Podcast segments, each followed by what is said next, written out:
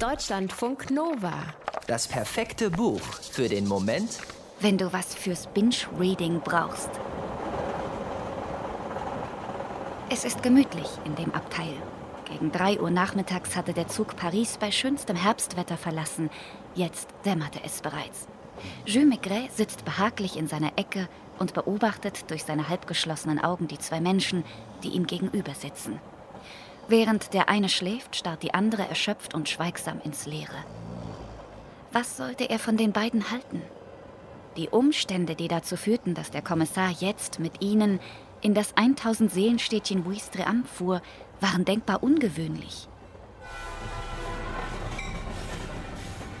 Der Mann, so hatten sie ihn fünf Tage lang nur genannt, weil sie nicht wussten, wer er war, wurde auf dem Boulevard aufgegriffen, weil er zwischen den Autos herumgeirrt war. Dabei hatte er gelächelt. Er lächelt immer zu, auch wenn er wie ein sattes Kind friedlich schläft, so wie jetzt. Fünf Tage lang hatten sie ihn im Krankenhaus untersucht und von morgens bis abends verhört, hatten Telegramme verschickt und um die halbe Welt telefoniert, hatten Strafregister, Meldekarteien und Krankenakten durchsucht, hatten Dolmetscher für mehrere Sprachen herbeizitiert, hatten seine Kleidung und jedes Staubkorn daran analysiert.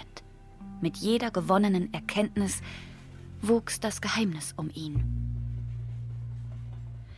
Er ist um die 50. Er ist groß, breit und kräftig. Er trägt eine Perücke, die eine verheilte Narbe verdeckt. Eine Kugel hat seinen Schädel verletzt, ist aber professionell entfernt worden. Und das vor nicht mehr als zwei Monaten. Er trägt keine Papiere, nur 5000 Francscheine bei sich. In seinen Taschen findet man Spuren von Fischköder, der vor allem in Norwegen beim Sardinenfang eingesetzt wird. Er spricht nicht, er lächelt nur. Erst als ein Foto von ihm in allen Zeitungen erscheint, wird seine Identität geklärt. Die Haushälterin Julie Legrand erkennt ihren Arbeitgeber. Seit sechs Wochen gilt der als vermisst. Der Mann heißt Yves Jory, war früher Kapitän bei der Handelsmarine, arbeitet jetzt als Hafenmeister und Schleusenwärter in Ouistreham. Er liebt das Gärtnern, geht früh zu Bett und wird von allen im Ort gemocht. Warum also wird ihm zuerst in den Kopf geschossen und dann aufwendig das Leben gerettet?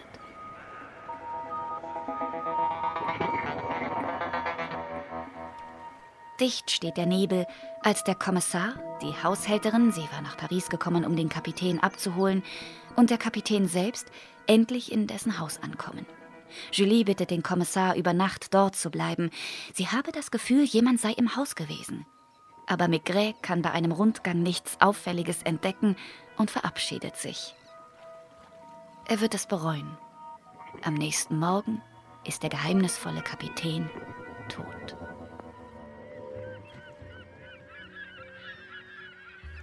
Schlicht Maigret und der geheimnisvolle Kapitän heißt der 15. von mehr als 100 Fällen des Pariser Kommissars Jules Maigret. Sein Schöpfer, der Belgier Georges Simenon schrieb die Romanserie innerhalb von 40 Jahren. Der erste Fall erschien im Jahr 1931.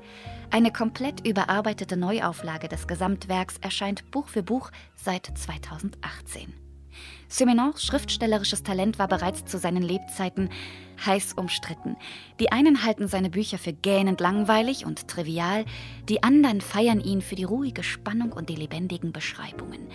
Zu denen, die ihn feierten, soll auch Kurt Tucholsky zählen, der beispielsweise lobte, dass in den Maigret-Romanen wenig passieren würde, man die Bücher trotzdem nicht weglegen könne. Und das stimmt.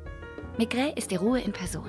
Pfeife rauchend beobachtet er, was ihn umgibt, sagt nicht mehr als notwendig und verzieht keine Miene, wenn er scherzt. Wenn er im Nebel am Hafen steht und die Augen zusammenkneift, um irgendetwas zu erkennen, kneift man unweigerlich mit. Und wenn er in jedem zweiten Kapitel behauptet, schon längst zu wissen, wie die Sache gelaufen sei, guckt man entrüstet auf und sagt, hä?